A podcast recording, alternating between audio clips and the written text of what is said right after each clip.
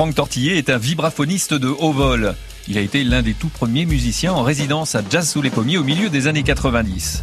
Alors il est revenu plusieurs fois depuis, notamment en 2019 avec une bande de jeunes musiciens tout frais sortis du conservatoire pour présenter une version jazz des chansons de Frank Zappa. Pour Franck Tortillé, Jazz sous les pommiers, c'est carrément un festival à part.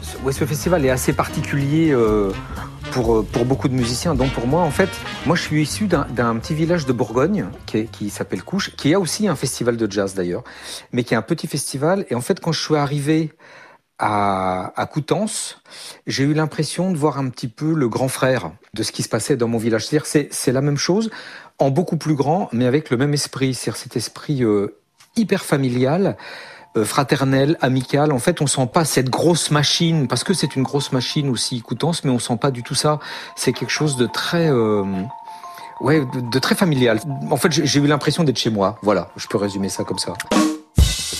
Et le festival de Coutances, c'est un peu comme un orchestre en fait. Hein. C'est euh, euh, voilà, il y a des solistes, il y a, y, a, y a des gens qui travaillent, il y a, y a des gens qui jouent, puis il y a un chef d'orchestre qui est Denis Lebas qui mène tout ça euh, avec le talent qu'on lui connaît. Une rencontre qui vous a marqué peut-être ou, ou un concert euh, lors de vos venues à Coutances Ah, il y en a, il y en a, il y en a beaucoup. Il y a déjà les concerts que nous on a fait, qui, étaient déjà des, des, des moments euh, absolument inoubliables. Le premier qu'on avait fait avec Yves Rousseau, c'était euh, un spectacle qu'on avait fait autour des musiques de films de Jacques Tati. Donc ça, c'était quand même un... C'était la première fois que nous, on nous faisait confiance. euh, on était des jeunes musiciens. Et donc, euh, on nous avait fait confiance vraiment sur une grande scène avec vraiment du public. Et euh, voilà, ça, c'était important. Autrement, les...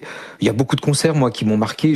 C'est difficile d'en- citer plein, mais il y, a, il y a eu tous ces concerts avec Pat Metheny, quand même, qui étaient incroyables. Je me souviens d'ailleurs ce que Pat Metheny avait dit ça fait longtemps que j'avais envie de venir euh, au festival de Coutances et là euh, on a réussi à faire ça et j'en suis très heureux et euh, j'avoue que nous dans la salle on y était on était aussi très heureux d'écouter ça.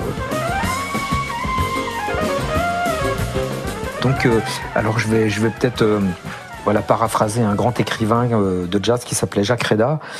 Je vais le paraphraser en disant que finalement le jazz euh, a peut-être commencé à New York, mais en tout cas, euh, il passe aussi et il finit souvent à Coutances. Ça, c'est une citation qui fait vraiment plaisir. Le vibraphoniste Franck Tortillé. Et Jazz sous les pommiers, qui souffle ses 40 bougies cet été, c'est à Coutances.